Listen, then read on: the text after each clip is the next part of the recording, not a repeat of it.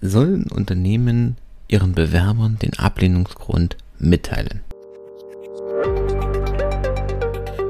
Und damit hallo und herzlich willkommen zu Employer Branding to Go, der Podcast, der sich darum kümmert, dass du die magischen Worte für deine Arbeitgebermarke findest.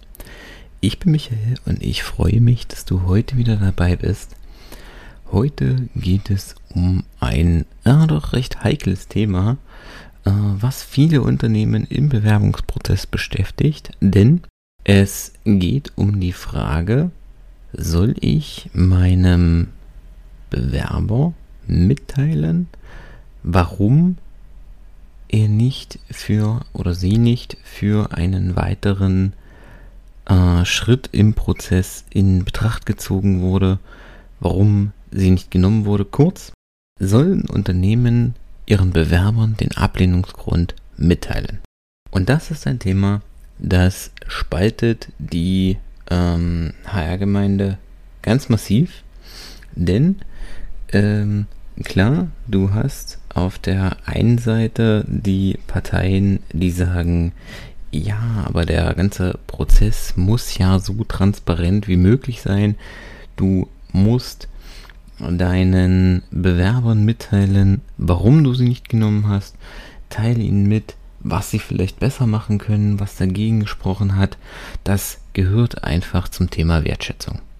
Und auf der anderen Seite sind, äh, ist dort das ganze Thema AGG, also die, die Gleichbehandlung und dieser, ja, leider mittlerweile Trend, äh, muss man ja fast schon sagen, der sich da etabliert hat, dass ähm, abgelehnte Bewerber, wenn ein Grund genannt wird, aus Prinzip ähm, erstmal eine Klage nach dem AGG einreichen und das Unternehmen verklagen. Und das ist natürlich auch nicht besonders schön und nicht, äh, eigentlich auch nicht Sinn der Sache. Ähm, weil das äh, AGG ist letztendlich dafür geschaffen worden, um wirklich Diskriminierung zu verhindern und nicht ähm, damit einfach abgelehnte, frustrierte Bewerber äh, aus, aus Prinzip äh, klagen können, um dem Unternehmen, wenn sie sich schon nicht einstellen, noch Geld aus dem Kreuz lernen können.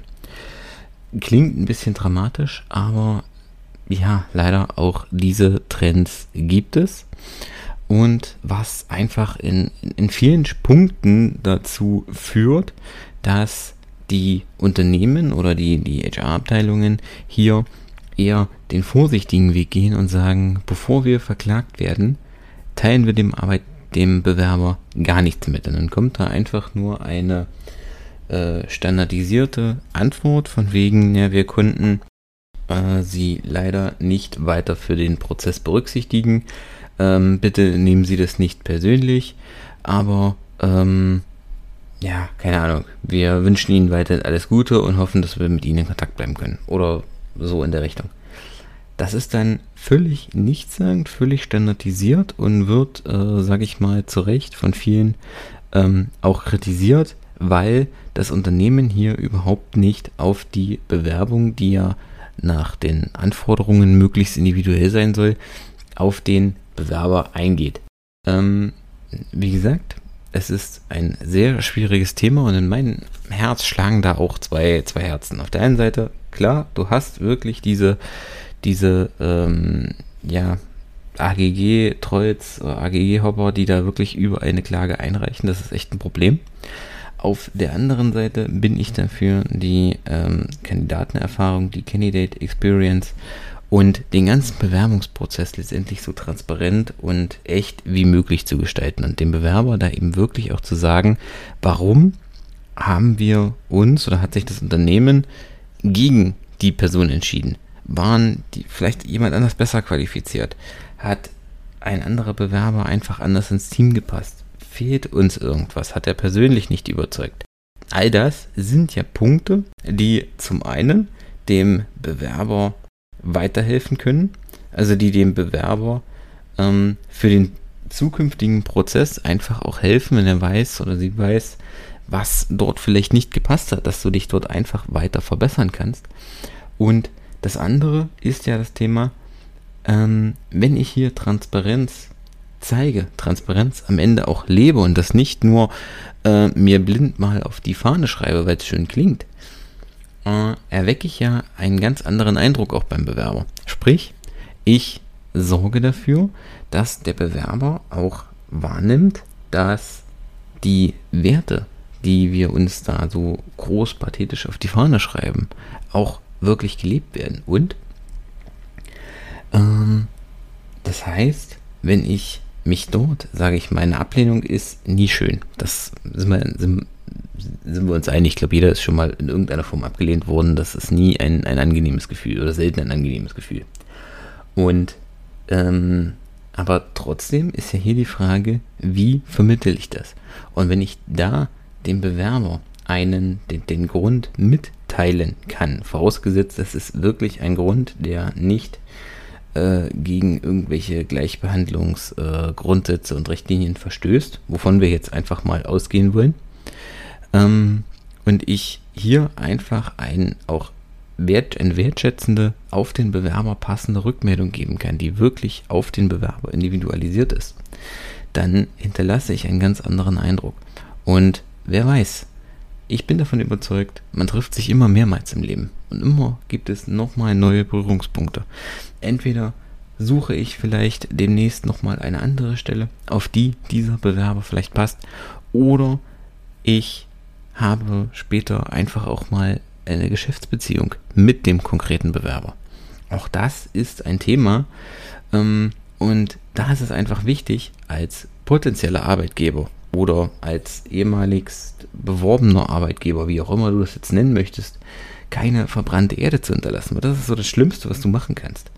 Dann ist der Bewerber verprellt, er oder sie bewirbt sich nicht nochmal bei dir und ähm, wenn du da wirklich, äh, sag ich mal, Mist gebaut hast und die, die, die, die Person wirklich verärgert hast, dann kann das, wie in dem anderen Beispiel, auch nachhaltig deine Geschäftsbeziehungen schädigen. Denn, und denk auch an den dritten Punkt, der Bewerber wird vielleicht dann auch seinen Bekannten und seinen Kontakten von diesem negativen Erfahrung von dieser negativen Erfahrung in deinem Bewerbungsprozess erzählen.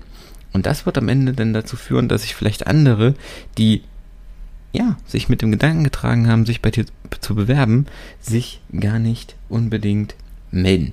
Also um das jetzt am Ende einfach auch abzukürzen. Das ist eine wahrscheinlich abendfüllende Diskussion und da kannst, könnte man vermutlich den ganzen Tag drüber diskutieren, ohne beiden Punkten auch nur einen Schritt näher gekommen zu sein. Äh, ich kann beide Argumentationen nachvollziehen. Ent, äh, die sagen, wir machen das nicht, weil es dem äh, AGG gegen das AGG verstößt und auf der anderen Seite, wir wollen Transparenz. Ich spreche mich hier klar für das Thema Transparenz aus, weil ich finde, es überwiegt einfach. Und ähm, am Ende, äh, vorausgesetzt, der Ablehnungsgrund ist wirklich sauber. Es gibt wirklich einen Bewerber, der besser gepasst hat. Ähm, oder wir haben uns aus einem anderen Grund gegen diesen einen entschieden. Das ist wirklich sauber, ohne eine Diskriminierung.